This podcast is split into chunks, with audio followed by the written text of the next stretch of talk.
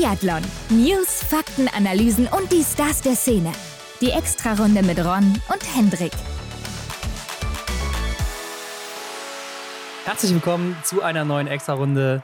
Wir sind zurück. Und in dieser Woche mit einer Gästin aus Italien, Hendrik. Ja, schönes Wetter hat man doch da sofort vor Augen, oder? Ja, hier jedenfalls nicht. Das, äh, obwohl, heute geht's so, ne? Muss man mal ja, gerade sagen. heute geht's nochmal. Zum Tag der Aufnahme. Aber ansonsten merkt man doch schon deutlich, dass der Sommer mittlerweile vorbei ist. Aber ja, vielleicht sieht es bei unserer Gästin hinter den Alpen ein wenig anders aus gerade. Federica Sanfilippo mhm. ist bei uns zu Gast, die Frau aus Italien. Vielleicht wird sich der ein oder andere noch daran erinnern. 2015, da läuft sie in Östersund, dem ersten Sprint der Saison, auf Platz 2 und ist auch darüber hinaus immer mal wieder erfolgreich mit der italienischen Staffel. Hat ja unter anderem da auch zwei Siege geholt in ihrer Karriere. Ja, so habe ich sie auch kennengelernt. Ne? Also in der Zeit, wo ich angefangen habe, Biathlon zu schauen, da war sie für mich so eine konstante Größe schon fast im italienischen Damenteam. Und sie hat ja auch schon Olympia-Erfahrung, ne? Vor Peking. Ja, war in Pyeongchang 2018 dabei. Und sie hatte so eine Phase, da schien ja wirklich alles in die richtige Richtung zu laufen. Ne? Vom mhm. Juniorenalter ging es immer weiter bergauf, dann eben zu den Seniorinnen.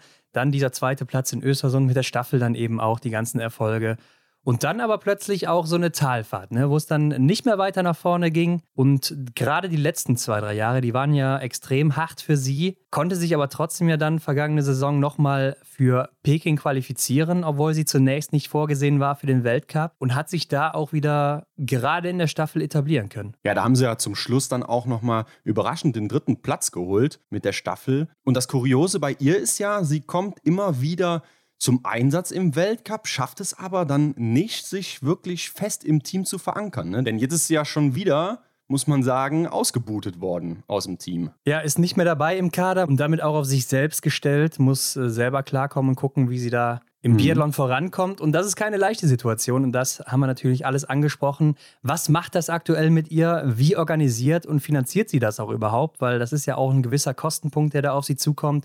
Die ganzen mhm. Reisen, das Training an sich, die Patronen, äh, das Gewehr, die ganze Ausrüstung, was man nicht so alles braucht als Biathletin. Und warum ist sie überhaupt immer noch dabei? Weil sie ist jetzt auch nicht mehr die Jüngste, ganz klar. Und jetzt haben auch viele aufgehört nach so einem Olympiazyklus. Ja. Warum ist sie denn immer noch dabei? Was hält sie noch am Laufen? Was will sie vielleicht auch noch erreichen im Biathlon? Denn sie hat uns ja auch schon verraten, dass es für sie recht schwierig wird, sich für den Weltcup zu qualifizieren in diesem Winter. Mhm, also die Leidenschaft muss groß sein. Aber mehr dazu gleich. Ron, ab geht's in unsere Rubrik. Frisch gewachst. Ja, Hendrik, letzte Woche haben wir noch spekuliert, warum Taje Bö wohl bei den norwegischen Meisterschaften nicht dabei ist. Und da sind wir ja schon von ausgegangen, er wird Vater, also wird es damit zu tun haben. Und so war es auch. Ne? Er ist jetzt Vater ja. geworden. Sein Sohn, der heißt Aaron, ist zur Welt gekommen. Ihm geht es anscheinend ganz gut. Äh, mhm. Äh, auch wenn er geschrieben hat, dass die Geburt wohl nicht so easy war. Also für ihn wahrscheinlich schon, aber ich denke ja mal, für seine Freundin ist es ja noch, Verlobte mittlerweile, ja. glaube ich sogar nicht. Ähm, aber alle sind wohl wohlauf. Und ich muss sagen, gerade bei dem Namen Aaron, da gefallen mir ja die letzten drei Buchstaben am besten, muss ich sagen. ja, sehr schön, dass alle wohl auf sind. Ne? Das ist ja wohl das Wichtigste. Ähm, ja, bei der Namensgebung, da haben sie sich was Gutes ausgedacht. Ja. Also mal gucken, ob das vielleicht auch neue Kräfte freisetzt. Ähm, ich weiß nicht, Hendrik, hast du denn in dieser Woche auch mitbekommen die Meldung um Gabriela Sukalova? Ja, das fand ich sehr merkwürdig. Äh, sie war da mit dem Mountainbike unterwegs und äh, ja, galt dann kurze Zeit für verschollen. Ja, kam auf jeden Fall abends nicht mehr zurück, ne? War mit ihrer Familie oder ist mit ihrer Familie im Urlaub in Livigno in den Alpen. Und plötzlich, nach einer Mountainbike-Tour, wo sie alleine unterwegs war, kam sie abends nicht mehr zurück. Daraufhin wurde ein Rettungsteam losgeschickt und das hat sie dann erst am nächsten Morgen gefunden in den Alpen äh, bei minus 8 Grad, kein Schlaf gehabt. Ne? Sie musste sich mhm. die ganze Zeit bewegen bei der Kälte, damit sie nicht erfriert. Und sie hatte wohl auch Angst vor Bären, wobei ich mir denke, oder ich weiß nicht, klar, in, in den Alpen gibt es Bären, aber ist das ja. so eine große Gefahr wie jetzt zum Beispiel in Tschechien oder Kanada? Ich weiß es nicht, Hendrik, keine Ahnung. Ich glaube, die Kälte ist da ein größeres Problem. Ja. Ähm, aber schon kurios, was da passiert ist. Absolut. Kann man sich eigentlich gar nicht vorstellen, dass das tatsächlich noch so passieren kann. Ne? Ähm, ich schätze, sie ist ja auch wohl auf, ne, dass da nicht weiter was passiert ist. Und einen anderen Gedanken, den ich direkt gefasst habe, ist, ähm, hey, Moment mal, das könnte ja auch ein gutes Drehbuch vom Bergdoktor sein, oder?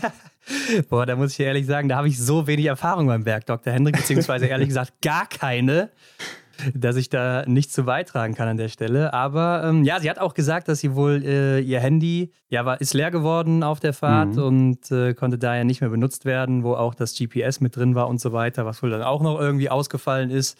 Dann musste sie ihr Rad irgendwo stehen lassen, weil sie da nicht weiter mit dem Rad fahren konnte, ist zu Fuß weitergegangen und dann irgendwie in einer Sackgasse gelandet. Ja, und so schnell endet man dann eben in den Alpen. Also passt auf, Leute, was ihr da macht, wenn ihr in den Bergen Verrückt. seid. Und äh, vielleicht auch nicht alleine unterwegs sein, ist auch noch so eine Idee. Ja. Auf jeden Fall habe ich auch gesehen, dass Laura Dahlmeier ihr dann per Instagram ihre Hilfe für die Zukunft angeboten hat, wenn sie dann nochmal mhm. unterwegs ist, weil die kennt sich ja da aus in den Bergen. Ja, die kennt sicherlich so die eine oder andere Strecke und kann da den Guide machen. Ja, früher Konkurrentin, ne, dann heute vielleicht zusammen durch die Alpen. ah, ich werde auch niemals vergessen, als Gabriela Sukalova damals auf der Pressekonferenz gesagt hat, dass äh, Laura Dahlmeier runs like a horse. ja, legendär. Ja, legendäre Pressekonferenz. Aber ja, auf jeden Fall ist alles gut gegangen. Sie hat auch keine großen Blessuren davongetragen. Mhm. Also da geht's weiter. Ja, und eine, bei der es gerade nicht so gut weitergeht, wo es vielleicht ein bisschen ins Stocken gerät, so die ganze Vorbereitung, ist Martholz Bereuseland. Was ist denn da los? Ja, haben wir uns letzte Woche auch gefragt, warum ist sie in Norwegen bei den Meisterschaften nicht dabei gewesen? Äh, sie hat wohl mhm. Gürtelrose aktuell oder eine Gürtelrose. Okay. Ähm, ist ja so ein Hautausschlag, ne, der auch mit Fieber einhergehen kann. Muss auch nicht immer ja. nur ein Hautausschlag wohl sein aber ähm, kann aktuell dann nicht trainieren. Ich glaube, das sind so zwei, drei Wochen Ruhepause dann auch in dieser Zeit und ist wohl ein bisschen gelangweilt und enttäuscht auch, weil sie eben nicht trainieren kann momentan. Ja, kann ich verstehen. Ihr großes Ziel ist aber wohl auch äh, die WM in Oberhof, was mich so ein bisschen überrascht hat, denn ich glaube, wenn du einmal so den Gesamtweltcup gewonnen hast, dann willst du den doch eigentlich nicht mehr hergeben. Da hätte ich jetzt eher erwartet, dass das vielleicht auch eher so ihr ganz großes Ziel ist. Erinnerst du dich an ihre Aussage, dass sie weitermacht in Oberhof, äh, wo sie letztes Jahr gesagt ja. hat, das war hier so toll, also ich mache auf jeden Fall noch weiter Oberhof 2023, will ich mitnehmen. Ja klar, sie hat alles ähm, gewonnen da an dem Wochenende, ne? alle drei genau. Rennen. Und ähm, von daher kann ich schon verstehen, dass es ihr großes Ziel ist, vielleicht das, was sie in Peking geschafft hat, ähm, einige Medaillen zu sammeln, dann auch da weiter sammelt. Oder erinnern wir uns mal an Antolz. Ja. Also ähm, ja, aber natürlich der Gesamtweltcup, so wie du sagst, wenn man den einmal hatte und die amtierende Gesamtweltcup-Siegerin noch ist, dann möchte man den doch auch noch verteidigen. Also so denke ich zumindest. Ja, ich glaube auch, dass sie das nicht ganz außer Acht lässt. Aber äh, ich habe auch gesehen, sie ist aktuell auf Platz zwei hinter Magdalena Neuner, was die Goldmedaillen angeht. Ja. Also sie ist die zweiterfolgreichste WM-Athletin aller Zeiten mit elf Goldmedaillen. Magdalena hat zwölf. Ich habe aber auch gesehen, auf Platz drei ist Tiril Eckhoff mit zehn. Also die könnte da auch noch mitmischen dann in Oberhof. Hat ja. da sicher auch noch einiges vor. Und äh, dann kann ich natürlich wieder verstehen, dass man vielleicht auch dann das Hauptaugenmerk eher auf die WM setzt. Denn damit machst du dich ja wirklich unsterblich, zumindest für wahrscheinlich 10, 15 Jahre oder sowas. Mhm. Glaubst du, die hat denn auch schon in diese Liste reingeschaut? Ja, sie wird das auf jeden Fall wissen, ganz ja. klar. Also ich glaube nicht, dass sie in die Liste reinschaut, aber sie wird das schon von den Medien mitbekommen oder so. Oder sie wird auch wissen, jetzt bei ihren letzten WM-Medaillen, wo sie da steht ungefähr. Und ich mhm. glaube, gerade durch die Staffeln, die ja auch ganz gut aufgestellt sind da in Norwegen, sei es äh, die Mixstaffel oder auch die Damenstaffel, ist die Wahrscheinlichkeit doch sehr hoch, denke ich, dass sie zumindest gleichziehen könnte. Mhm. Und die mhm. Single-Mix-Staffel gibt es ja auch noch. Also ich glaube, die Chancen, die stehen ja ganz gut für sie. Ja, hört sich auf jeden Fall nach einem Plan an, falls es dann ihr Plan so ist. Aber nochmal zurück zur Gürtelrose. Ich hatte das auch mal und ich erinnere mich noch, okay. dass mir dann gesagt wurde, wenn dieser Ausschlag, wie du ihn beschrieben hast, einmal rund ist und der Kreis sich schließt, dann würde man sterben. Also hat man es früher gesagt. Ich weiß nicht, ob da was dran ist. Vielleicht kann uns ja mal eine Medizinerin oder ein Mediziner, der hier zuhört, schreiben, was es damit auf sich hat. Auf jeden Fall hat es mich sehr schockiert, als ich damals in der Situation war. Ja, aber anscheinend äh, hat es sich bei dir nicht geschlossen, ne? sonst wäre es jetzt heute nicht hier. Mm, so ist es. Ja, alles klar. Okay, wir haben aber letzte Woche auch darüber berichtet, Hendrik, dass Belarus und Russland ja weiter suspendiert sind. Und dazu gab es jetzt auch einige Stimmen aus Russland. Unter anderem von Anfisa Restsova, das ist die Mutter von Christina Restsova, der ja. Biathletin. Äh, sie ist auch ehemalige Biathletin, war auch sehr erfolgreich in den 80ern, 90ern. Und sie hat die IBU als Bastarde bezeichnet. Also das sind einfach Bastarde, hat sie gesagt. Das ist schon heftig, oder? Also solche Ausdrücke zu benutzen. Ja, gerade in der Öffentlichkeit weiß ich auch nicht, ob sich sowas gehört oder ob so eine Frau dann vielleicht auch überhaupt eine Stimme bekommen sollte in der Öffentlichkeit. Ja. Ähm, erinnert schon so ein bisschen an RTL 2, finde ich auch. Ja, dass man sich da einfach nicht unter Kontrolle hat. Ne? Ich meine, von den aktiven Athletinnen und Athleten die Enttäuschung zu hören, ist wahrscheinlich nachvollziehbar. Aber ja, dann von so einer Dame, die dann schon lange aus dem Geschäft ist, ja, schwierig, ne? Also eigentlich nicht so verständlich. Ja, ich glaube, selbst wenn man enttäuscht ist, kann man das auch irgendwie anders ausdrücken oder Definitiv. diplomatischer. Ähm, sie hat auf jeden Fall noch hinzugefügt, man hätte wohl Angst vor unseren Athleten als Konkurrenten und dass mhm. Russland ja die stärkste Kraft sei im Biathlon. Ich weiß nicht, ob sie damit jetzt wirklich Russland gemeint hat oder irgendeine andere Nation, aber ich habe dann nochmal die letzten Jahre oder auch 20 Jahre durchgeguckt und da muss ich sagen, da hat jetzt nichts so drauf hingedeutet, dass es unbedingt die stärkste Kraft im Biathlon ist. ja, vielleicht fühlt man sich dann auch schon in der Ehre irgendwie gekränkt. Ich weiß es nicht, ist für mich nicht so vorstellbar alles. Ja, auf jeden Fall weit von den Fakten entfernt, das kann man schon mal festhalten an der Stelle. Und Hendrik, wir haben in dieser Woche ja auch noch ein paar Ergebnisse zu besprechen, denn die Franzosen, die haben sich gedacht, komm, wir machen auch noch unsere Sommermeisterschaften, zumindest den ersten Teil, denn es gibt sogar noch einen zweiten. Martin Foucault Nordic Festival war scheinbar nicht genug, ne? Also ab auf die Piste für einen Sprint. Sogar einen verkürzten Sprint hier. Jein, also das Ganze war ja in Prémanon in Frankreich diesmal und es sollte eigentlich ein verkürzter Sprint sein, aber es war wohl ein normaler Sprint, mhm. weil Sie konnten die Strafrunde nicht auf 100 Meter verkleinern. Beim verkürzten Sprint wird dann auch die Strafrunde dementsprechend etwas verkleinert und äh, das war wohl da nicht möglich, weil das da wahrscheinlich dann nicht asphaltiert ist. Und ja. äh, deshalb ist hier ein ganz normaler Sprint durchgeführt worden. Und das Kuriose ist ja, das ist jetzt dieser erste Teil. Hier gab es jetzt eben diesen Sprint und dann am Tag darauf noch einen Verfolger. Und in drei Wochen ist ja dann der zweite Teil in Arsan. Und da gibt es dann erst den Verfolgungstitel. Also der Sieger aus der Verfolgung hier an diesem Wochenende der hat ja. dann jetzt nicht den Titel bekommen, sondern den gibt es dann erst für den Sieger bei dem nächsten Turnier. Okay, aber den Sprint, den wir uns jetzt hier genauer anschauen, sind das denn dann auch schon die Abstände, die dann für in zwei Wochen gelten bei dem Verfolger oder wie ist das? Nee, nee, da gibt es nochmal einen neuen Sprint dann. Äh, ich glaube, da gibt es dann sogar auch einen normalen Sprint. Also ja. der, der dann jetzt hier diesen Sprint gewonnen hat, der ist dann auch wirklich der verkürzte Sprint-Sieger, obwohl es ein normaler Sprint war. Okay. Also total verrückt eigentlich, aber Gut, äh, wie die Franzosen das eben so wollen. Die Franzosen. Machen wir das auch hier mal mit. Ne? Und bei den Damen gewinnt dann hier Julia Simon mit zehn Treffern vor Anaïs Chevalier-Boucher und Lou Jean Monod, die beide jeweils einen Fehler haben. Und die Abstände sind schon ziemlich groß. Ja, gerade Julia Simon setzt sich ähm, deutlich ab. Hier 46 Sekunden Abstand auf Anaïs Chevalier-Boucher. Ja, da kann man sagen, sie ist nochmal circa eine komplette Runde auf sie rausgelaufen, so bei 46 mhm. Sekunden, ne? und sie hat einen Fehler mehr. Wird man den Fehler abziehen, wäre man so bei 23 irgendwie sowas, vielleicht 25. Und äh, da kann man sagen, dass Julia Simon doch hier ein ordentliches Tempo hingelegt hat.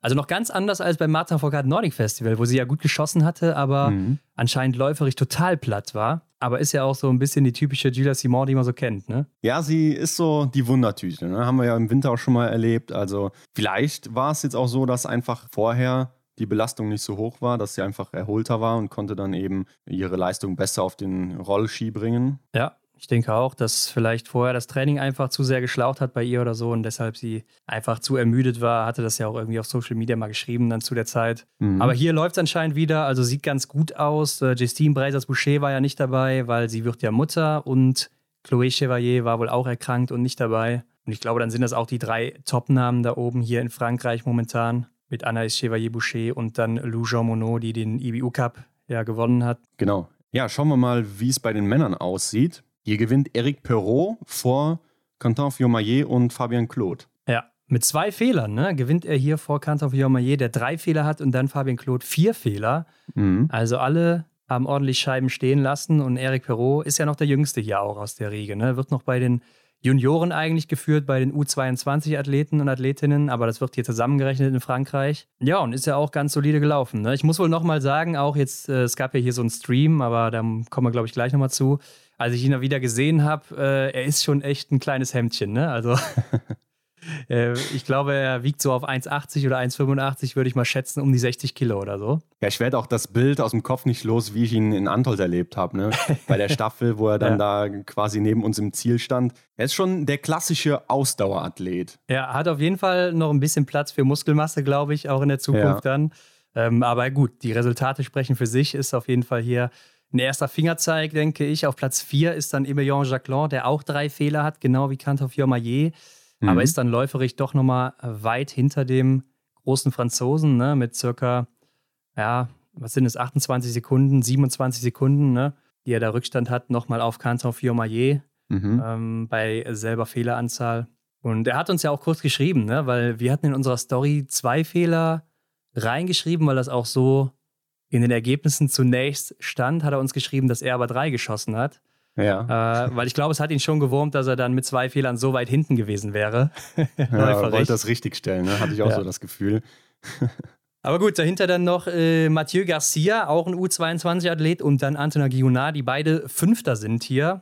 Wobei Antona Guillonard auch mit drei Fehlern zwei mehr schießt als Garcia. Emilien Claude ist nicht gestartet und damit gehen wir nochmal über zu den Damen am Sonntag, wo dann der Verfolger anstand, der dann eben kein Titel war. Und hier hat sich gar nicht so viel getan im Vergleich zum Sprint. Also man hätte fast äh, die gleiche Ergebnisliste nochmal bringen können. Ja, also Gilles Simon mit dem Doppelsieg vor Anaïs Chevalier-Boucher und Lou Jean Monod. Das Einzige, was sich in den Top 6 ändert, ist ja, dass Sophie Chauveau da reinrückt für Eve Bouvard, die vorher Sechste war. Ja, auch hier wieder ein starkes Rennen von Gilles Simon, ne? die sogar mit einem Fehler mehr, 19 Treffer, als mhm. Anaïs Chevalier-Boucher die Zeit aus dem Sprint noch ein bisschen ausbaut. Äh, damit läuferisch anscheinend in einer richtig guten Form hier zumindest. Das kann man definitiv so festhalten hier, ja. Anaïs Chevalier-Boucher dafür mit 20 Treffern, also auch nicht verkehrt. Mhm.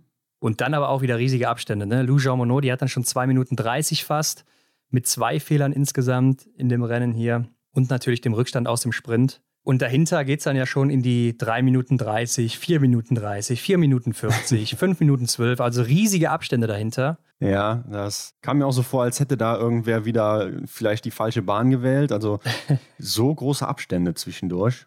Ja, aber ich glaube, das ist auch so ein bisschen das Bild in Frankreich, ne? dass du da so ein paar Top-Athletinnen hast. Und klar, jetzt hat vielleicht eine äh, Gilles Simon auch äh, zwei super Tage erwischt und dann weiß ja. man, dann kann sie auch ein Weltcuprennen gewinnen, dann ist das auch eine Weltklasse-Leistung. Das war hier jetzt vielleicht so. Und wenn die anderen Guten dann mal nicht so guten Tag haben, dann sind die ein bisschen hinten dran. Und wenn dann die, die noch ein bisschen Luft nach oben haben, vielleicht auch mhm. keinen guten Tag haben oder einfach noch weit von ihr entfernt sind, ja, dann hast du halt plötzlich diese riesigen Abstände, ne? Klar, ja. Wenn wir uns mal anschauen, das ganze Feld besteht aus 47 Damen. Und die letzten, also ich will jetzt hier niemanden rauspicken, aber wir sind dann da tatsächlich im Abstand um die 25 Minuten. Ne? Also das ist schon krass. Ja, und äh, das Rennen äh, von Gilles Simon hat 28 Minuten 38 gedauert. Ne? aber dazu muss man sagen, das sind auch teilweise hier U19-Athletinnen. Ne? Sind, ja, sollte man so nicht vergleichen, ja, klar. Und dann haben die ja noch einen Rückstand aus dem Sprint. Ich glaube, die U19-Athletinnen sind dann auch nicht mehr in der Wertung mit drin gewesen. Mhm. Aber gut, gucken wir noch bei den Herren, was da passiert. Kantor Fiormaillet, der rückt eins nach vorne auf Platz 1. Eric Perrault, der fällt einen Platz zurück auf Platz 2. Und dritter wird hier Emilien Jacquelin. Aber hier auch wieder sehr, sehr viele Fehler, ne? Stimmt, also Kantor Fiormaillet ja schon mit 5 vorne weg. Eric Perrault mit 6 und Emilien Jacquelin sogar mit 7. Aber die zwei hier, Eric Perrault und Jacquelin, die sind echt hauchnah aneinander. Ja, hatten sogar einen Zielsprint hier zum Schluss, aber man muss dazu sagen, also Emilien Jacquelin hatten dann natürlich ganz knapp verloren, sonst wäre er ja Zweiter gewesen. Aber äh, richtig. man muss dazu sagen, er musste auch nach dem Schießen wohl nochmal circa 10, 11 Sekunden rauslaufen auf äh, Eric Perrault. Mhm. Also hat dann vielleicht auch ein bisschen geschlaucht und das waren vielleicht auch die letzten Kräfte, die ihm dann so ein bisschen gefehlt haben auf der Zielgeraden. Platz 4, Fabien Claude rutscht damit eins ab, sechs Fehler geschossen. Dann kommt Paul Fontaine der mhm. hat zwei Fehler geschossen und dann kommt Antonin Guillonard, der auch hier sechs Scheiben stehen lässt. Könnte man ja fast schon sagen, dass die Verhältnisse gar nicht so gut waren, ne? wenn so viele Athleten da so viele Scheiben stehen lassen. Ja, also wer da mal ein paar Bilder gesehen hat oder mal kurz in den Stream reingeguckt hat, äh, es hat natürlich die ganze Zeit durchgeregnet, muss man wirklich sagen. Also richtig geschüttet wie aus Eimern. Ja. Und ja, das wirst du wahrscheinlich dann auch am Schießstand ein bisschen merken, kann ich mir vorstellen. Und apropos Stream, ja, was soll man dazu sagen? Also auf der einen Seite kann man ja dankbar sein, dass man einen Stream hat, aber also an der einen oder anderen Stelle denke ich mir dann, ja, wenn euch das hier Geld gekostet hat, dieser Stream, ja. dann würde ich eher mal ein, zwei Jahre vielleicht noch sparen und dann was Vernünftigeres aufsetzen. Also klar, man kann, wie gesagt, dankbar sein, dass man hier überhaupt was hat, aber es war also grausam zum Zugucken. Ne? Man hatte noch nicht mal eine richtige Kameraeinstellung am Schießstand oder so. Am, mhm. Beim Zieleinlauf hat man auch nicht wirklich was gesehen. Ähm, also zum Zugucken war das hier kein Genuss. Wenn man sich jetzt hier auch extra frei nimmt oder so oder den Tag mit Biathlon verbringen will, weil das ja auch vorher angekündigt wurde, dann muss ich sagen, war das schon sehr enttäuschend hier an der Stelle. Auf jeden Fall, ja. Ich denke mal, unter Stream, wenn man in andere Bereiche schaut, da stellt man sich natürlich auch wirklich was äh, Großartiges vor, ne? wie man dann auch vielleicht ähm, über die IBU und den Stream von Martin Foucault Nordic Festival zum Beispiel jetzt gesehen hat. Ne, sowas stellt man sich definitiv dann darunter vor. Und irgendwie war es ja dann eher so eine kleine ähm, Webcam-Übertragung. Ja, hier gab es schon noch ein paar andere Kameras. Also es waren schon mehrere aufgestellt, aber ja, es hatte so ein mhm. bisschen den Anschein, als wären das so ein paar Kameras, die hat man an zwei, drei Stellen des Rennens platziert und dann ein bisschen hin und her geschaltet, je nach Rennverlauf. Aber ja, so wirklich übersichtlich und so war das nicht und äh, man konnte auch nicht wirklich was erkennen. Ja, ich habe da immer gerne die Schweden als Vergleich, ne, die das, glaube ich, ganz gut hinbekommen. Und ich würde auch sagen, dass es ganz budgetfreundlich ist. Stimmt, ja, hast du schon öfter erzählt, ja. Sieht ja auch immer ganz gut aus. Aber ich glaube, wenn du dann sowas hier anbietest, ja, dann, dann lass es halt einfach sein, weil ich glaube, damit ist keinem geholfen hier an der Stelle. Ja, den zweiten Teil von der Summer Tour, Hendrik. Summer Tour, mhm. lass dir das auf der Zunge zergehen, gibt es dann am 15. und 16. Oktober. Ne? Also kann man auch drüber streiten, ob jetzt hier gerade Ende September noch Sommer ist und man das überhaupt noch Summer Tour nennen sollte. das Ganze dann in Arson und dann soll wohl auch Benedikt Doll dabei sein. Mhm, hatte ich auch schon gelesen. Ne? Ich habe echt gedacht, der wäre auch dieses Wochenende schon dabei gewesen. Aber ja, man findet ihn nicht und von daher gehe ich von aus, er war auch nicht dabei. Ja, nee, er sollte auch erst bei einem zweiten Teil dabei sein. Ähm, mhm. Ich denke, die Erklärung dafür ist ganz logisch. Er hat natürlich die Sommer-WM verpasst und hat die deutsche Meisterschaft verpasst, aber ich kann mir auch vorstellen, dass er nicht ganz ohne Rennen in die Saison reinstarten will. Ja und äh, denke, daher ist das ganz klar, dass er hier auch noch irgendwas mitnehmen will. Thierry Langer und Florent Claude sind dann wohl auch dabei, die beiden Belgier. Benny und Thierry können ja dann wahrscheinlich eine Fahrgemeinschaft bilden. Ja, klimafreundlich, ne? Ja, genau. Und das war es dann auch wieder für diese Woche. Ja, ich habe nichts mehr auf dem Zettel. Zumindest mit den Neuigkeiten, denn Federica Sanfilippo, die wartet und die wollen wir nicht länger warten lassen. Deshalb rein ins Interview. Ab geht's. Auf die Runde. Heute bei uns zu Gast Federica Sanfilippo. Willkommen, Federica. Freuen uns, dass du hier bist. Ja, hallo, äh, danke für die Einladung. Federica, wo erwischen wir dich gerade? Weil äh, ich glaube, bei dir ist ja nicht ganz klar, wo du so unterwegs bist in der Biathlon-Welt, oder? Ja, ich bin momentan im Fleimstal, Val di Fiemme, ja. in Cavallese. Also Italien, ne? Ja, in Italien. Äh, ich trainiere da eigentlich den ganzen Sommer über mit der Polizeisportgruppe. Mhm. Und ich war jetzt gerade soeben mit der Doro laufen. Ah, okay, mhm. sehr gut. Ja, du bereitest dich natürlich auf den kommenden Winter vor, wo es dann wieder rund um Biathlon äh, zahlreiche Rennen natürlich zu sehen gibt. Aber erzähl uns doch, bevor wir da reinsteigen, erstmal, wie bist du überhaupt zum Biathlon gekommen? Äh, ich habe eigentlich mit dem Langlaufen begonnen. Da war ich äh, sechs, sieben Jahre alt, habe einen Schnupperkurs da in Rittnauen angefangen, bei mir zu Hause. Und bei mir zu Hause, 100 Meter daneben, da war ein, so ein provisorischer Skistand mit Luftdruck. Gewehr mhm. und so weiter. Mhm. Und da ist immer der Skiclub zum Trainieren gekommen und dann habe ich angefangen, so ein bisschen reinzuschnuppern und dann habe ich mich für äh, das Biathlon entschieden. Ich weiß nicht, ist euch der Davis der Kanal noch ein Begriff? Das war ein Biathlet, auch aus Rittnaun. Nee, nicht, ehrlich gesagt. Nein.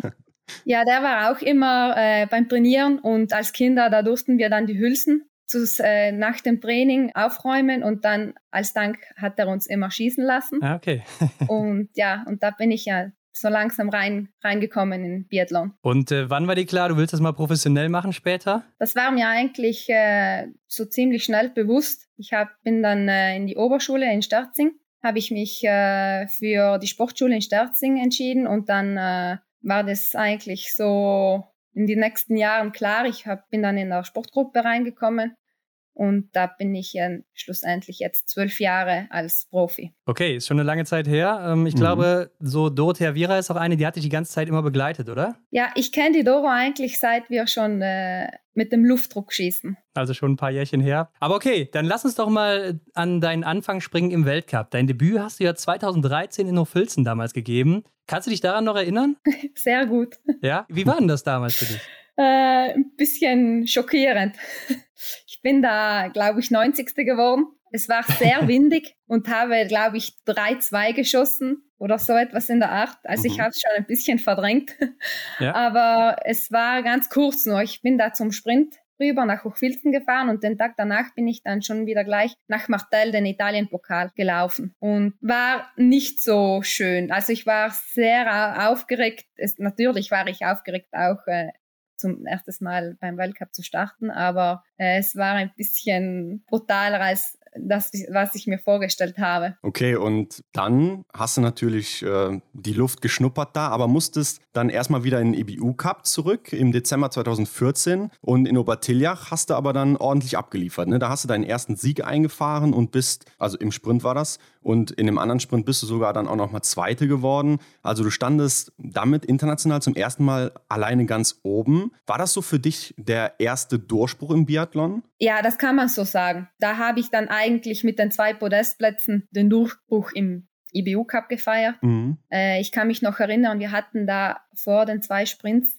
einen Einzel Und da habe ich auch äh, schrecklich schlecht geschossen und wirklich einen schlechten Tag. Aber ja, es ist dann halt alles schlussendlich im Kopf. Man muss bereit sein, schnell wie bei einem Buch die Seite zu, zu wechseln. Und ja, das, ähm, ich bin dann eigentlich wieder von Null gestartet, wusste, was ich drauf hatte und ja, das war dann schön. Schlussendlich äh, nach dem ersten und dem zweiten Platz. Da habe ich eine ganz äh, komische Geschichte. Ich bin der Erste geworden den Tag in mhm. Obertiljach. Dann mhm. war ich im Rentbüro, das Preisgeld zu unterschreiben, habe mich dann umgedreht und bin genau auf einer Säule draufgerannt mit dem, mit dem Auge. Mhm. Ich hatte dann eine Platzwunde. Ich wollte dann noch trainieren gehen, aber es hat dann so stark geblutet, dass ich dann zum Weißen Kreuz musste oder zum Doktor. Mhm. Der hat mich dann genäht und äh, wir den Tag danach hatten wir ja dann sogleich nochmal einen Sprint und ich hatte da so ein krass geschwollenes Auge, dann wusste ich gar nicht, ob ich nochmal starten konnte. Und dann bin ich schlussendlich noch mit, mit dem blauen Auge gestartet. Das war zum Glück das linke und nicht das rechte, aber bin dann trotzdem nochmal Zweite geworden. Also mhm. ich war da in einem richtigen Flow drinnen. Das heißt, du wärst mit beiden Augen wahrscheinlich auch nochmal Erste geworden, oder wie? das weiß ich nicht. okay. Ja, aber dann kann ich mir wirklich vorstellen, dass du diese zwei Momente definitiv nicht vergisst mit dieser Hintergrundstory dann da noch. Ähm, aber was hast du denn dann gedacht, wie es dann weitergeht für dich? Da habe ich eigentlich zu diesem Zeitpunkt nicht viel drüber nachgedacht. Ich habe mir schon zwei, drei Gedanken gemacht, vielleicht könnten sie mich nach Oberhof schicken im Weltcup im Januar. Aber das war dann alles nicht so sicher. Aber schlussendlich bin ich dann trotzdem gestartet. Und äh, ich glaube, das war dann auch das Jahr, wo die Doro und die Nicole das, das Doppelpodium gemacht haben, oder? Kann das sein? Das kann gut sein, ja, aber ich kann es dir jetzt nicht mehr genau sagen. Ich weiß es nicht mehr da genau. Hast du uns erwischt. Ja, aber wie du schon sagst, du bist ja dann in den Weltcup gekommen und du hast ja auch zum Saisonabschluss dann noch ein Podium geholt mit der Staffel Platz 2.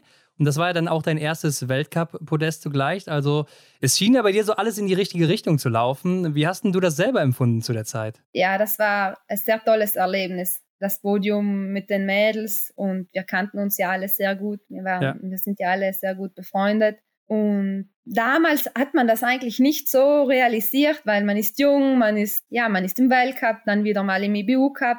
Und das hat einfach äh, großen Spaß gemacht. Ja, und die, die Tendenz, die ging ja auch weiter. Ne? Also du warst weiter mit dabei 2015, 16. Zum Beispiel ähm, im zweiten Rennen der Saison, also recht früh warst du schon gut in Form. Zweiter Platz im Sprint von Östersund, fehlerfrei geblieben an dem Tag. Ähm, hast du da gedacht, ja, jetzt bin ich hier oben angekommen im Biathlon? Ähm, ja, äh, ich habe das erst alles nachher verarbeitet, weil äh, es ging richtig schnell auch. Ich war ja zuerst noch im IBU Cup in Idre und ja, vorher genau. hatten wir in Chouchot in den Saisonstart. Ähm, da habe ich, bin ich auch Fünfte geworden im Massenstart. Und ja, ich, ich wusste schon, dass ich gut drauf bin. Und da war auch wieder dasselbe. In Idre ist es ziemlich daneben gegangen und dann in Östersund bin ich eben auch wieder mit dem, mit dem Podiumsplatz gestartet. Und da habe ich mir auch gedacht, wow, was ist denn hier los?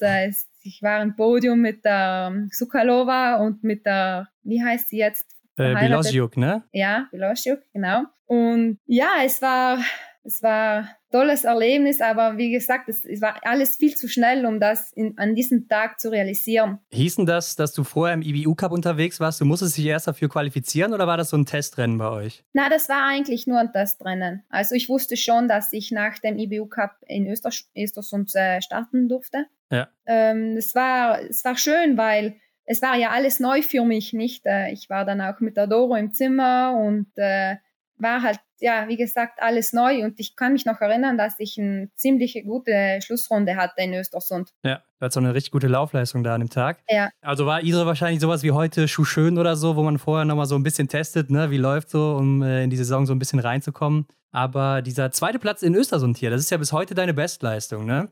Wie würdest du denn bis dahin so deine Entwicklung im Biathlon beschreiben, auch aus heutiger Sicht? Ma, ich würde mich als Spätstarterin bezeichnen. Tatsächlich, ja? Mhm. Ja, ein bisschen schon. Also ja, im Juniorenbereich war ich ja nie besonders stark. Ich hatte auch meine Probleme am Schießen. Ja. War nicht so konstant und ja, auf den Skiern habe ich mich eigentlich immer gut durchgekämpft. Das war ja immer ein bisschen das Schießen, aber schlussendlich ja schon eher als, als Spätstarterin. Aber ich meine, so früh ein Podium, du warst ja auch da mal gerade, wie alt warst du da? 23, 22 bei diesem zweiten Platz ist ja auch jetzt keine äh, Normalität, oder? Ja, äh, aber wenn wir jetzt schauen, heute sind ja alle sehr, sehr, sehr jung.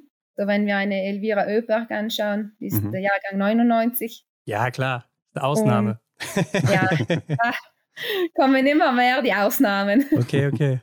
Ja, und eine Woche später in Hochfilzen ähm, warst du dann Teil der Staffel und da habt ihr den Sieg geholt. Und du hast es ja eben auch schon so ein bisschen angedeutet. Das Ganze war so was wie so ein Film vielleicht auch. Ne? Also zu der Zeit musst du ja wirklich auch auf so einer Welle geschwebt haben, oder? Äh, ja, das war wirklich wie ein Film so. Das, das ging alles viel zu schnell, weil in dem Moment, wo du die Wettkämpfe hast, da musst du ja auch wieder von Neuem starten, musst wieder dein Bestes geben und ähm, man versteht eigentlich nicht so recht, was um einen rum passiert. Also ich war ein bisschen überfordert in dem Moment mit der Situation, weil mhm. es war ja auch das erste Podium. Und äh, kann ich mich auch erinnern, dass die Einzelwettkämpfe nicht so gut waren in Hochfilzen. Und ja, und dafür dann wieder de, die Staffel war sehr gut. Und ja, da war wirklich, da denkst du dir, ja, was, was passiert denn hier? Und ähm, aber in dem Moment habe ich es dann wirklich genossen, den ersten Platz mit den Mädels. Und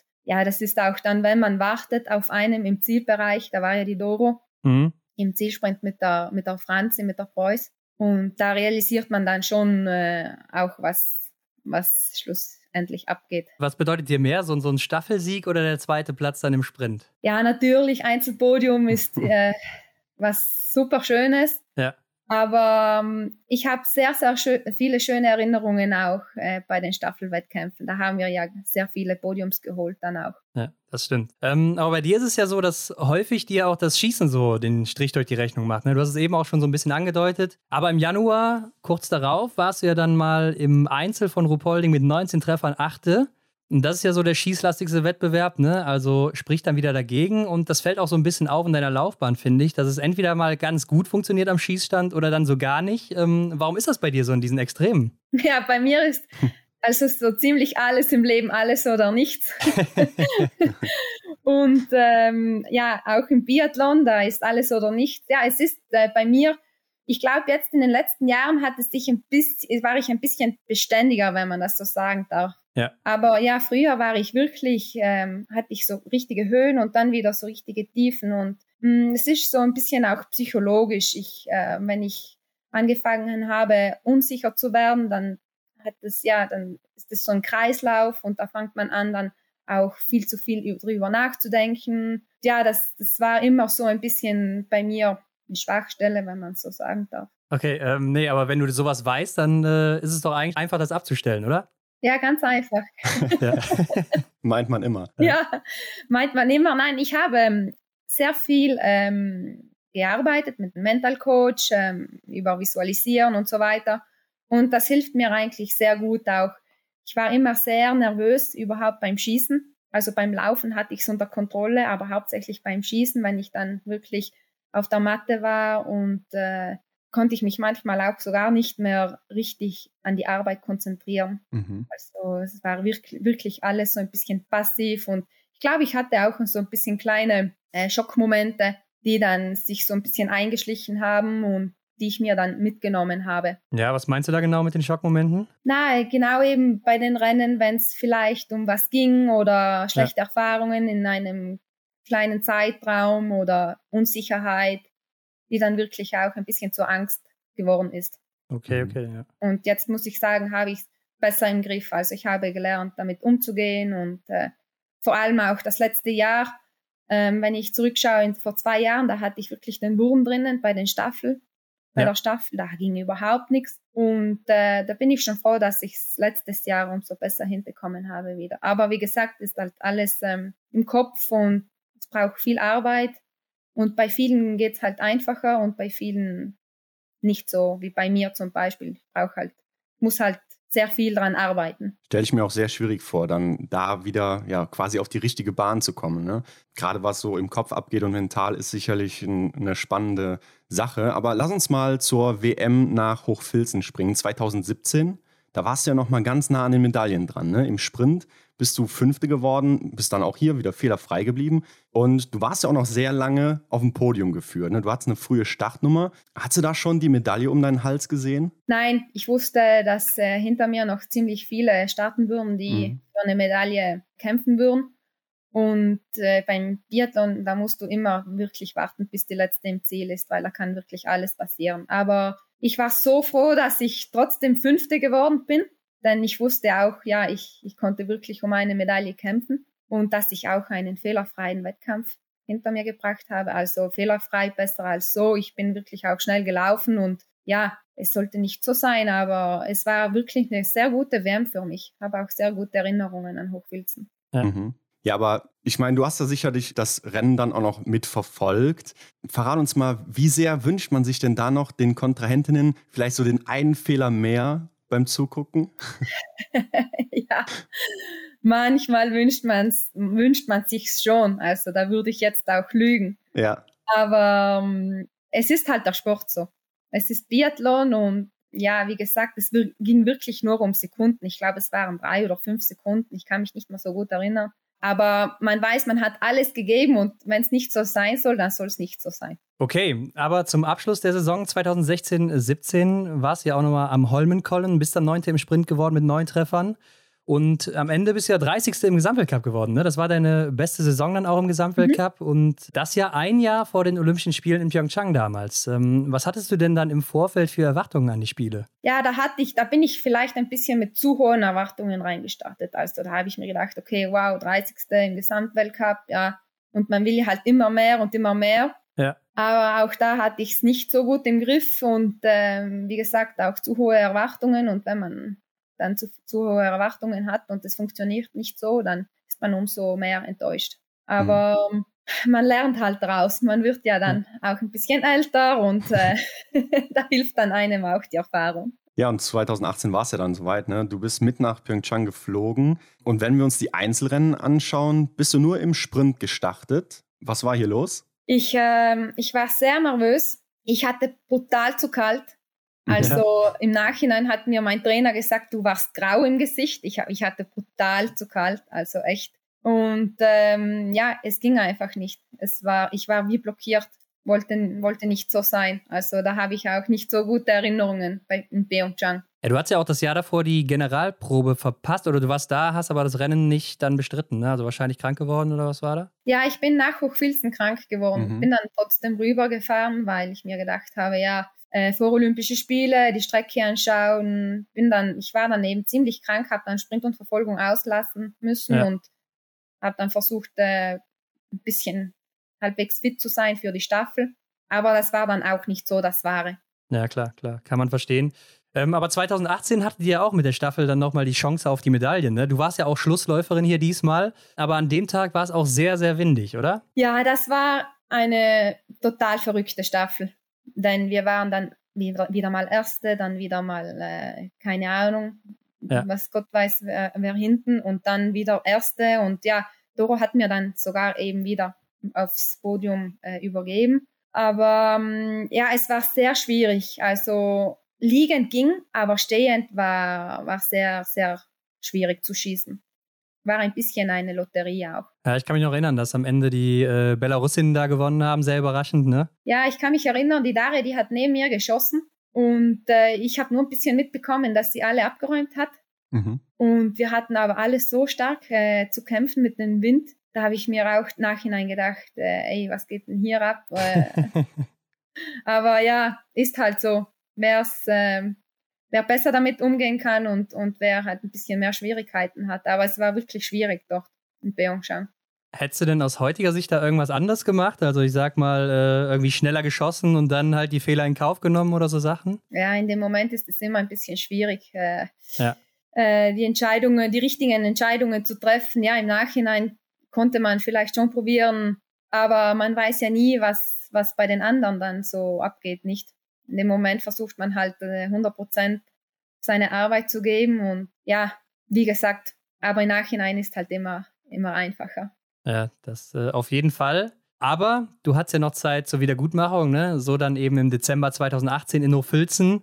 Da gab es ja dann einen Sieg für euch mit der Staffel. Du auch hier wieder Schlussläuferin, zehn Treffer gesetzt sogar. Und erzähl uns doch mal, was ist das für ein Gefühl, als Schlussläuferin als Erste über die Ziellinie zu laufen? Ja, das ist äh, unbeschreiblich. Also das sind nur Momente, die dir der Sport schenkt, mhm. glaube ich. Aber ich glaube, ja, ich bin fest der Überzeugung, dass das so ist. Und ähm, ich war einfach nur so froh, dass ich es äh, mit, mit null Fehlern geschafft habe, noch ins Ziel zu kommen. Ich wusste auch, ich habe gehört, dass die Schwedin immer näher rückt, ja. aber ich konnte mich da eigentlich auf meine guten Schlussrunden freuen, wenn man das so sagen kann. Ja. Ja, ja. Und ja, es war sehr, sehr, sehr schön. Mhm.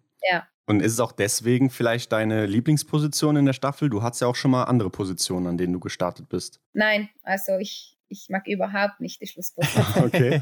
Nein.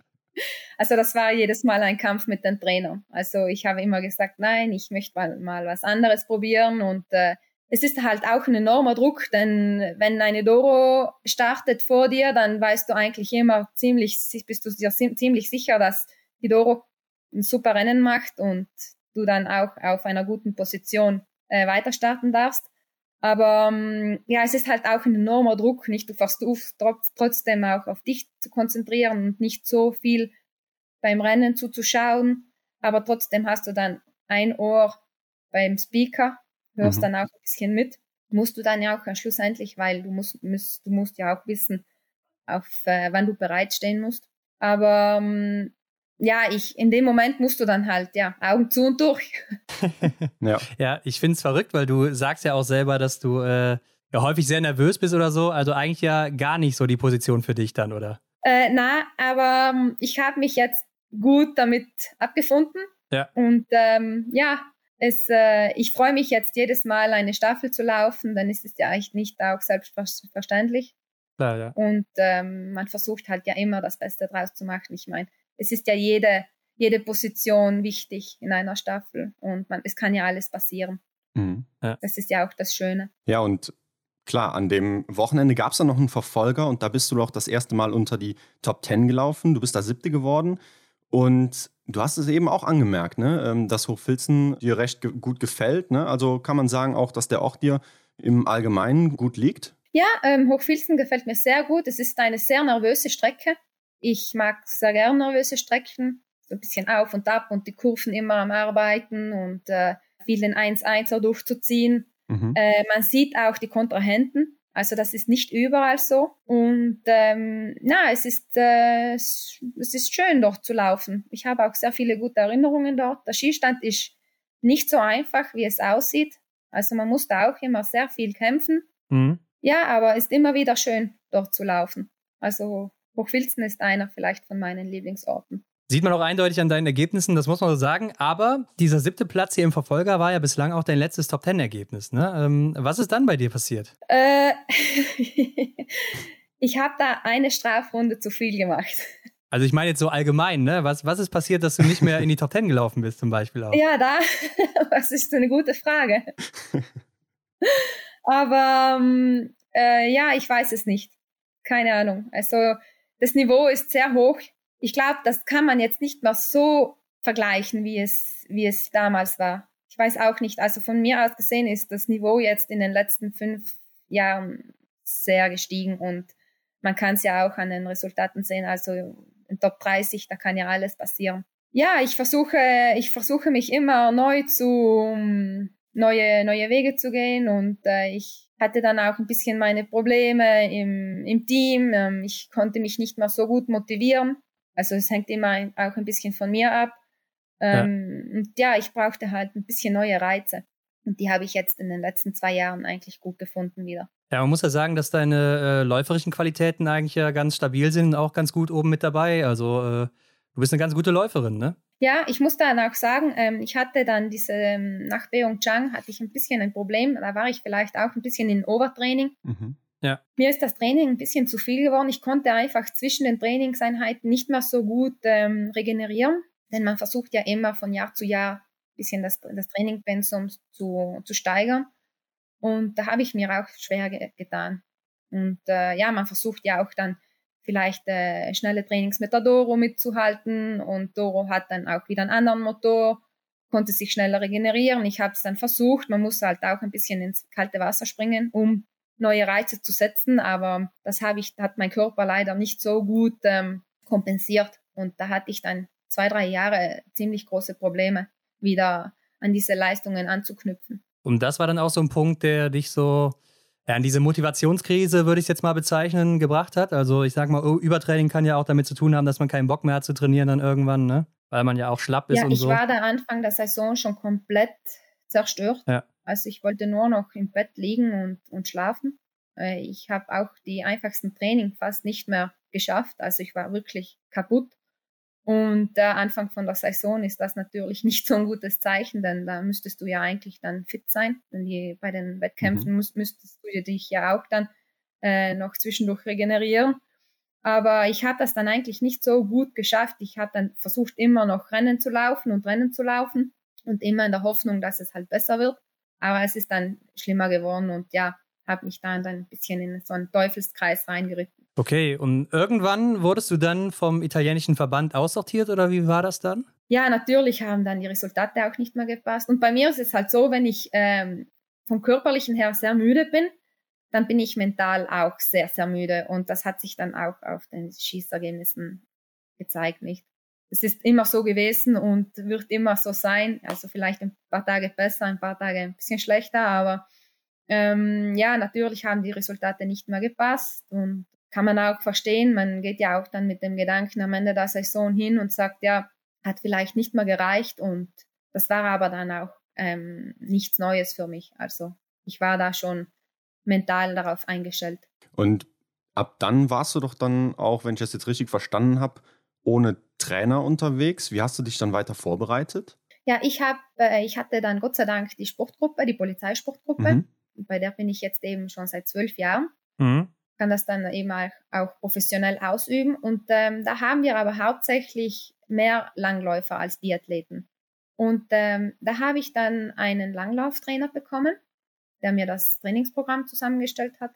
Und mit dem Schießen, da habe ich den Ex-Biathleten, den Pietro Dutto, der auch bei der Polizeisportgruppe ist. Ja. Der hat mir dann auch geholfen mit dem Schießtraining. Mhm. Und ja, mit den Jahren, da weiß man ja auch, was einem fehlt und wo man anknüpfen muss und wo man noch genauer trainieren muss oder arbeiten muss überhaupt beim Schießen. Und ja, und das haben wir dann jetzt so Schritt für Schritt, äh, haben wir uns zusammengesessen und ja, die, die Langlauftrainings mit den Biathlon-Trainings kombiniert. Und ja, ich muss sagen, das letzte Jahr hat das äh, sehr gut geklappt. Also ich habe auch ein sehr großes Vertrauen an den Langlauftrainern oder als, auch an den Trainern, die ich von mir habe. Das ist auch sehr wichtig, vor allem zu wissen, dass auch wenn es äh, schief geht, dass sie hinter dir stehen. Ja. Mhm. Da habe ich mich manchmal eben auch ein bisschen alleine gelassen gefühlt. Aber nein, ich bin sehr froh, dass ich diese Menschen um mir habe. Und ja, ich, ich glaube, letzte, letzte Saison war wieder ein positives Comeback für mich. Ja, das hört sich aber ja schon so ein bisschen nach einer Art Personal Training an, oder? Dass du quasi so die eigenen Trainer für dich alleine hast, ist ja auch schon irgendwie so eine kleine Luxussituation, oder? Ja, genau. Also ich, ähm, na, ich habe mich zusammengesessen mit den Trainern und habe gesagt, also wenn ich weitermache, dann brauche ich neue Reize. Wir müssen neue Reize finden, denn ich war wirklich, ich hatte keine Motivation mehr. Und da habe ich dann eben angefangen, ähm, komplett neuen Wohnort. Äh, Ich hab, bin dann eben hier nach, Val, nach, nach Val di Fiemme gezogen, Ja. eine Wohnung genommen und ja, auch ein bisschen in, im Langlauftraining reingeschnuppert. Das hat mir auch sehr gut getan. Und ähm, viel Techniktraining, auch mit dem Schießen neue Reize gesetzt. Und ja, äh, ich habe mein kleines Team. Ich, äh, ich kann mit den Langläufern mitgehen. Ich kann ja ein bisschen tun, wie es mir auch selber passt. Aber ist schön. Es gefällt mir sehr gut. Und ja, die Reize habe ich eigentlich alle wieder gefunden, die ich wollte. Ja, also wie du schon sagst, ne, es läuft auf einmal auch dann wieder besser bei dir. Äh, vergangene Saison warst du ja dann plötzlich im Weltcup wieder in Anziele Grand Bonnant dabei. Äh, dazwischen finden sich aber ja gar keine Rennen von dir, auch nicht im IBU Cup oder so. Wo warst denn du da die ganze Zeit oder was hast du auch so Ja. für Rennen bestritten? Ich habe ein paar Langlaufrennen mitgemacht. Okay, also gar nichts mit Schießen. Nein, also das war auch sehr gut für mich, denn es war ein- eine schwierige Zeit, denn äh, den anderen äh, zuzuschauen, wie sie IBU Cup laufen oder Weltcup, ist äh, nicht so ein schönes Gefühl. Ja. Aber ich hatte da ja die Langlaufrennen mit mir und da habe ich mich auf das konzentriert und das war ein schöner Ausgleich, ein guter Ausgleich. Und ja, ich wusste dann, ich hatte die, die Möglichkeit, in Le Grand Bonnat zu starten. Und äh, für mich war eigentlich klar, ich hatte nur zwei Türen offen. Also geht es gut, geht die Tür, nächste Tür weit auf. Oder ich konnte mir in Le Grand Bonnat auch sogleich die Tür wieder zuschlagen. Und das war's dann. Aber ja, Gott sei Dank ist alles gut gegangen und ja, und dann bin ich eigentlich die ganze Saison über im Weltcup gelaufen. Aber erzähl noch mal kurz, wie sind denn dann die Trainer auf dich aufmerksam geworden? Ähm, haben die sich dann die Langlaufergebnisse angeschaut oder wie muss man sich das vorstellen, dass du dann wieder in Annecy mit dabei warst? Ja, die haben sie auch gesehen, die Langlaufrennen. Ich habe da nämlich beim K.O.-Sprint gewonnen. Da waren eigentlich die ganzen Langläuferinnen dabei, die im Weltcup gestartet sind. Mhm. Ich habe die eigentlich nur so ein bisschen aus Spaß mitgemacht.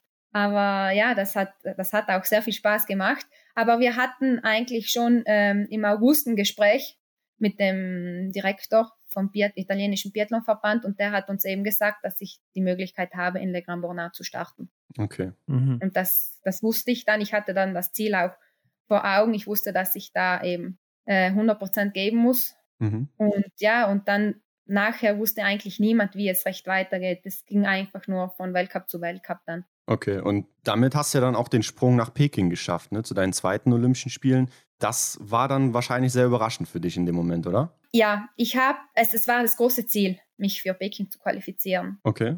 Denn ich war ja außerhalb der Nationalmannschaft, bin auf meinem eigenen Weg äh, hin äh, trainieren gegangen und so weiter und so fort. Ich habe aber immer versucht, nur von Rennen zu Rennen zu denken. Und ja, es hat eigentlich sehr gut geklappt. Und umso schöner war es dann, dass ich mich auch für die Olympischen Spiele in Peking qualifiziert habe. Ja, dann erzähl doch mal, wie war es denn dann in, für dich in Peking? Kalt. Ja, das gute Antwort. Alle mitbekommen. Na, war natürlich ähm, ein sehr schönes Ereignis. Also ich, ich selber habe es viel schöner empfunden als in Pyeongchang. Wir hatten ein sehr schönes olympisches Dorf.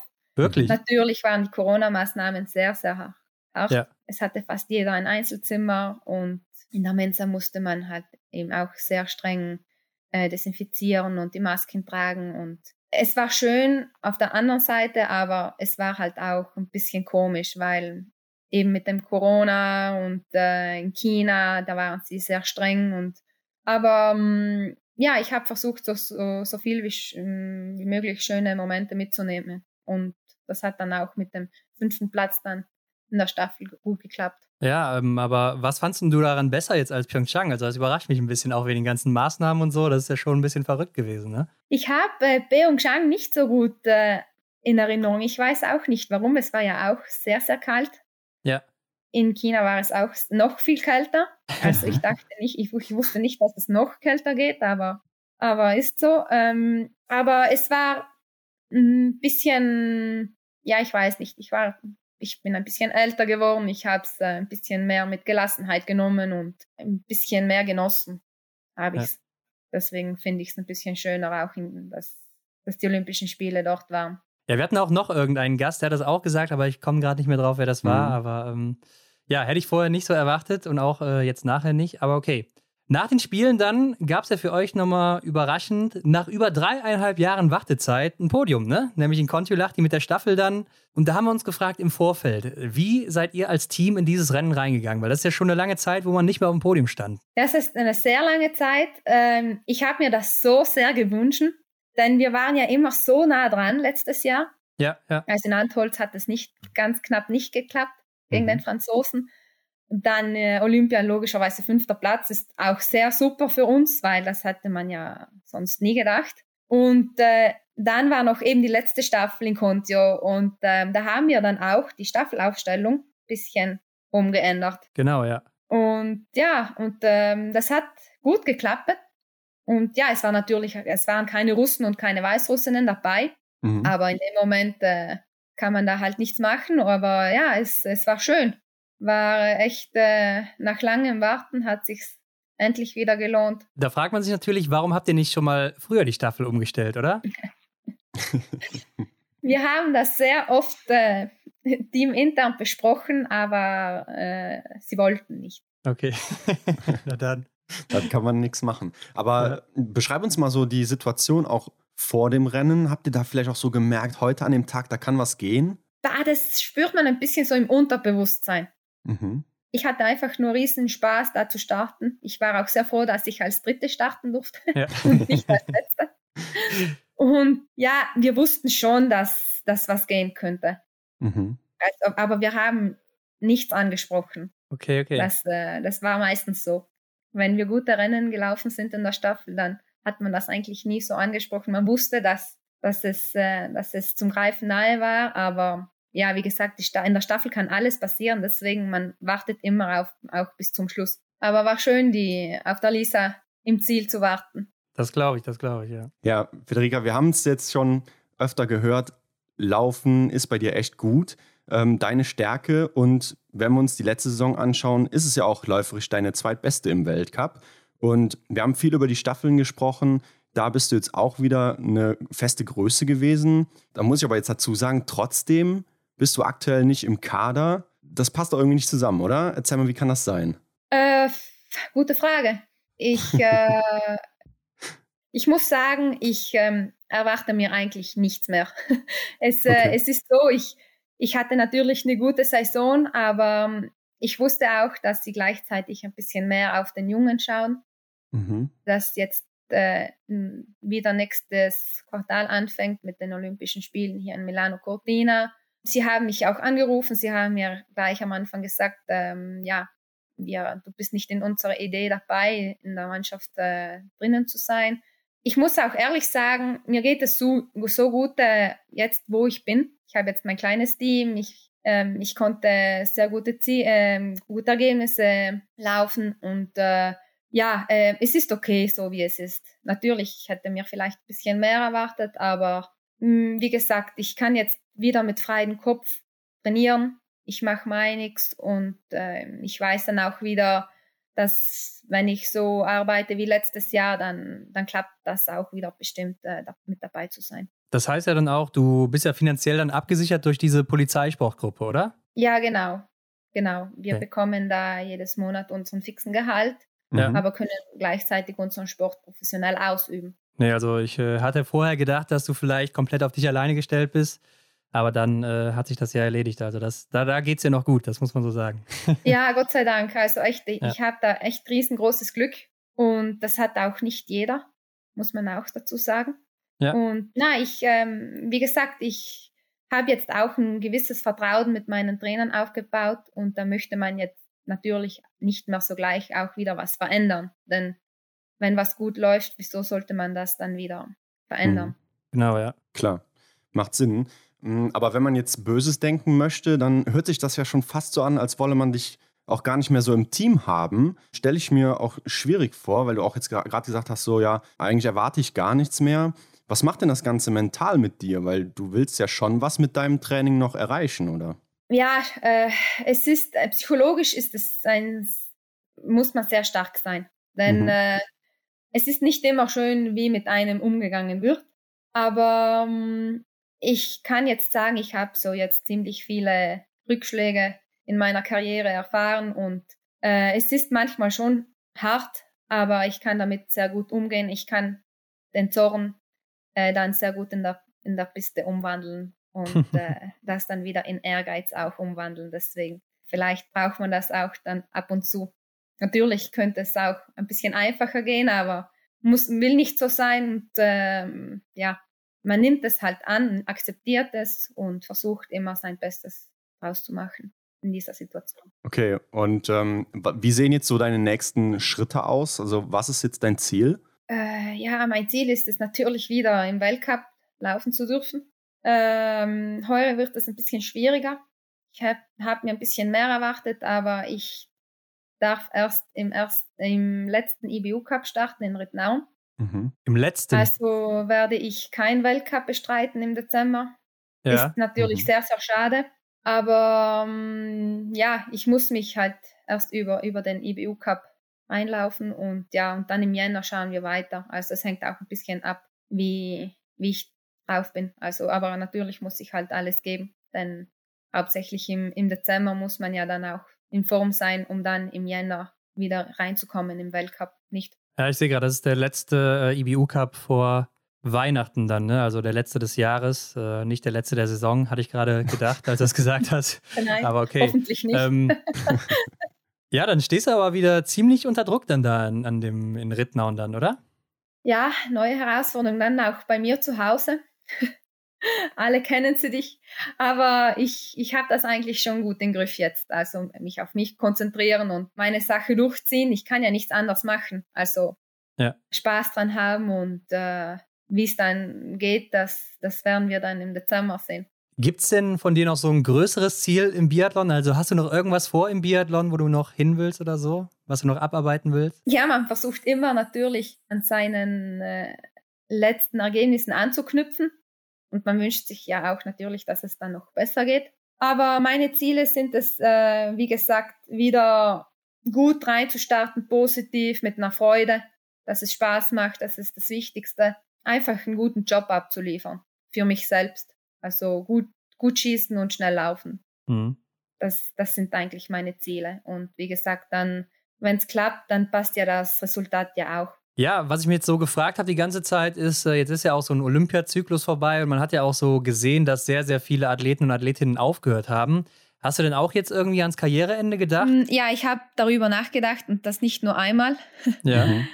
Aber um, ich wollte einfach nur nochmal da an, dort anknüpfen, wo ich letzte Saison aufgehört habe. Es macht Spaß und äh, wie gesagt, ich, ähm, ich wollte noch eine Saison anhängen und ähm, ja, solange ich die Möglichkeit habe, diesen Sport auszuüben, werde ich es auch machen. Sehr gut. Mhm. Gute Einstellung auf jeden Fall. Ja, Dann erzähl sagen. mal, wie läuft denn aktuell deine Vorbereitung? Ähm, ja, wie gesagt, ich bin hier in Val di Fiemme. Wir äh, machen sehr viel ähm, Arbeiten auf der Rollerpiste, auf dem Lavazee-Joch. Das mhm. ist jetzt auch sehr bekannt.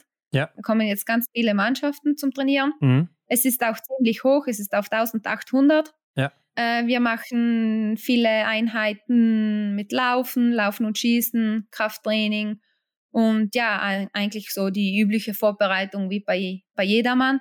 Und ähm, wir hatten Italienmeisterschaften vor zwei Wochen mhm. in Martel.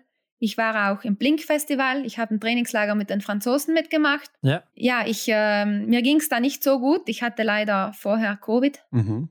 Und hatte dann eben noch einen Monat nachher zu kämpfen. Ich hatte ähm, sehr große Schmerzen in der Lunge beim Atmen.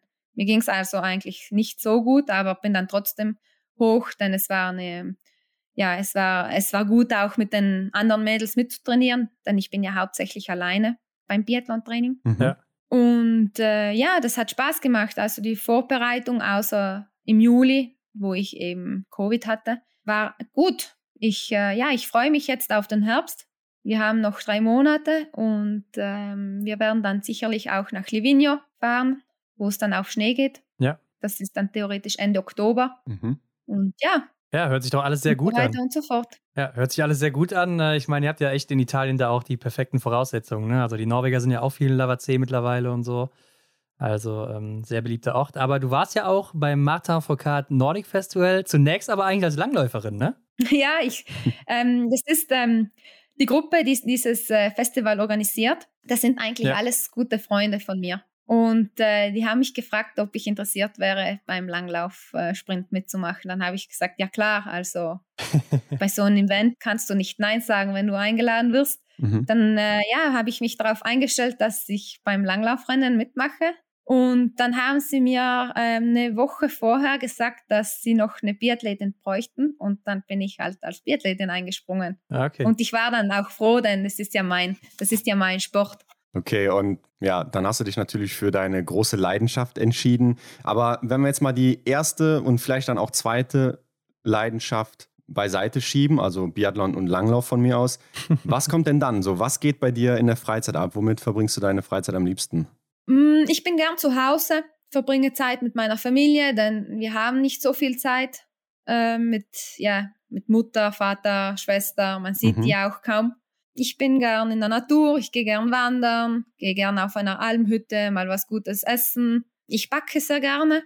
Ja, mm, ich habe eigentlich nicht so extrem viel Freizeit, aber wenn ich sie habe, dann muss ich sie so. Ja, ich glaube, das ist ja auch schon ganz gut ausgefüllt, so wie sich das anhört. Aber weil die Firma, war das jetzt weit weg von deinem ursprünglichen Ort, wo du herkamst? Nein, es sind eineinhalb Stunden. Ah, okay. Mit dem Auto. Ja. Okay. Ja. Ja, gut, ich glaube, es ist ja auch alles ziemlich da in der Nähe, in Südtirol oder so, ne? Also eigen beisammen. So groß ist es nicht. Ja, genau. Wir sind ja mitten in den Dolomiten. Wir haben sehr viele Pässe und äh, ja, man fühlt sich schon trotzdem zu Hause auch.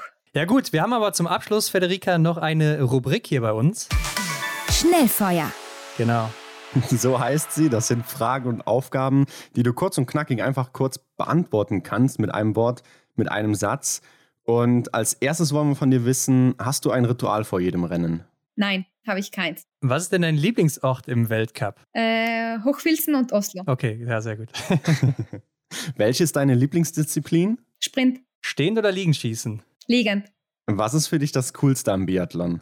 Ähm, der Sport in sich hat, ist sehr schön, aber auch äh, die Zuschauer. Und was ist so für dich das Nervigste an dem Sport, beziehungsweise eher auch gesagt in deinem Beruf so? Ne? Was stört dich so im Alltag oder wenn du auch unterwegs bist im IBU-Cup, Weltcup, wo auch immer? Bei den Wettkämpfen stört mich eigentlich nichts, aber im Sommer das äh, am Nachmittag das Trainieren, Okay. das ist ein bisschen schwierig für mich.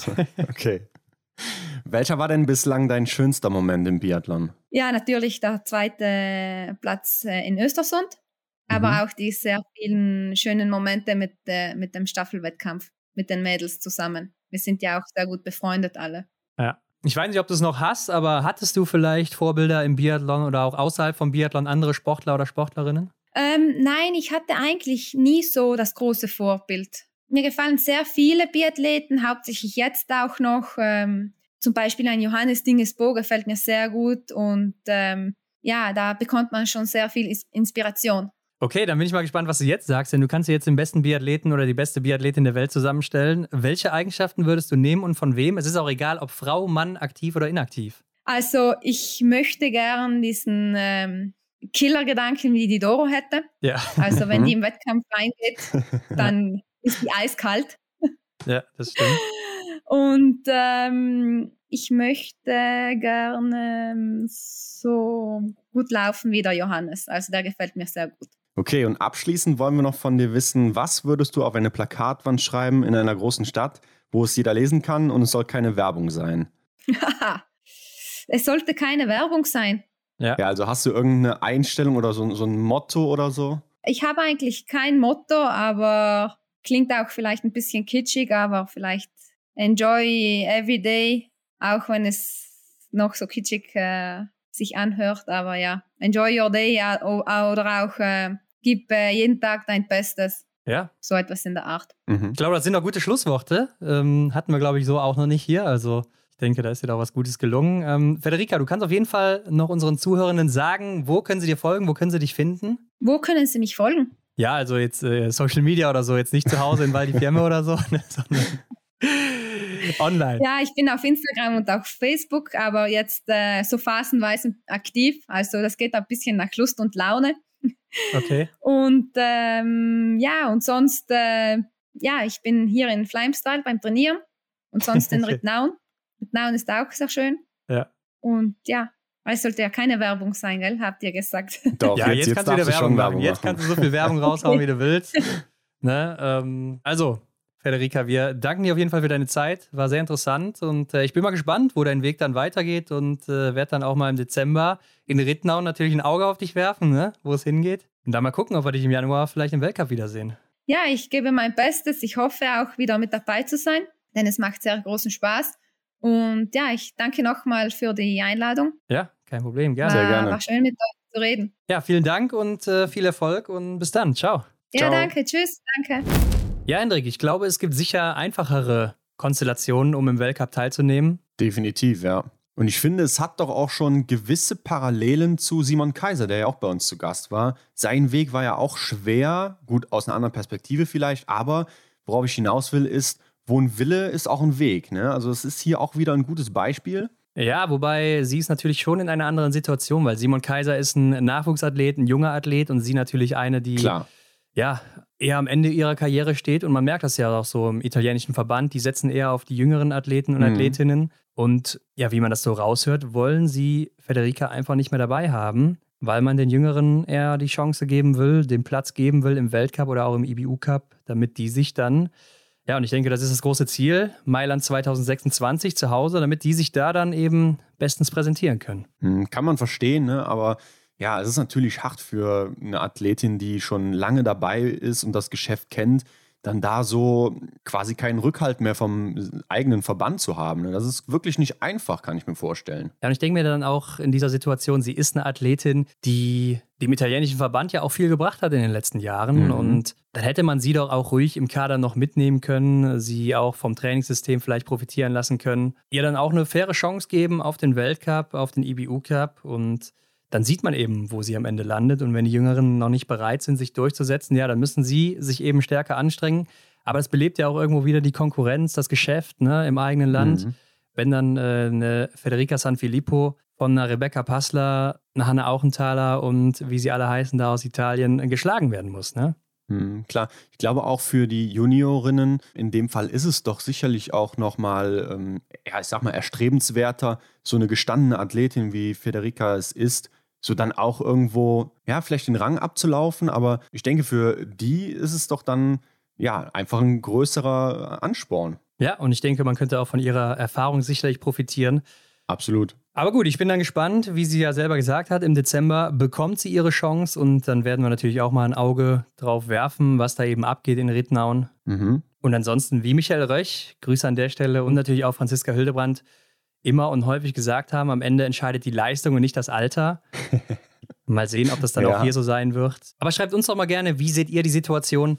Seht ihr das genauso wie wir, dass die Leistung entscheiden sollte oder würdet ihr auch sagen, ja, ich kann das schon verstehen. Also 2026, da sind da eben die Olympischen Spiele und ich habe jetzt noch vier Jahre Zeit, da will ich die Jungen heranführen und gebe mhm. denen dann eher die Chance. Wie ist da eure Meinung? Gerne unter das Folgenbild, gerne privat, wie auch immer. Genau, haut mal in die Tasten. Hinweise zu Federica und zu uns findet ihr wie immer in den Show Notes. Vergesst auch nicht, es gibt noch den Discount bei Salomon die letzten Tage jetzt, ne? Stimmt, ja. Also am Freitag ist es vorbei. Also die letzte Werktagwoche. genau, also da könnt ihr nochmal 15% sparen ne, bei Salomon in den Filialen Frankfurt, Köln und München. Ja, also bis zum 30.09., ich denke mal 30.09. eingeschlossen, ne, der ganze Inklusive, Monat dann eben. gehe ich auch von aus. Gibt es Rabatt auf alle Produkte, außer eben Sneaker und Essler-Produkte.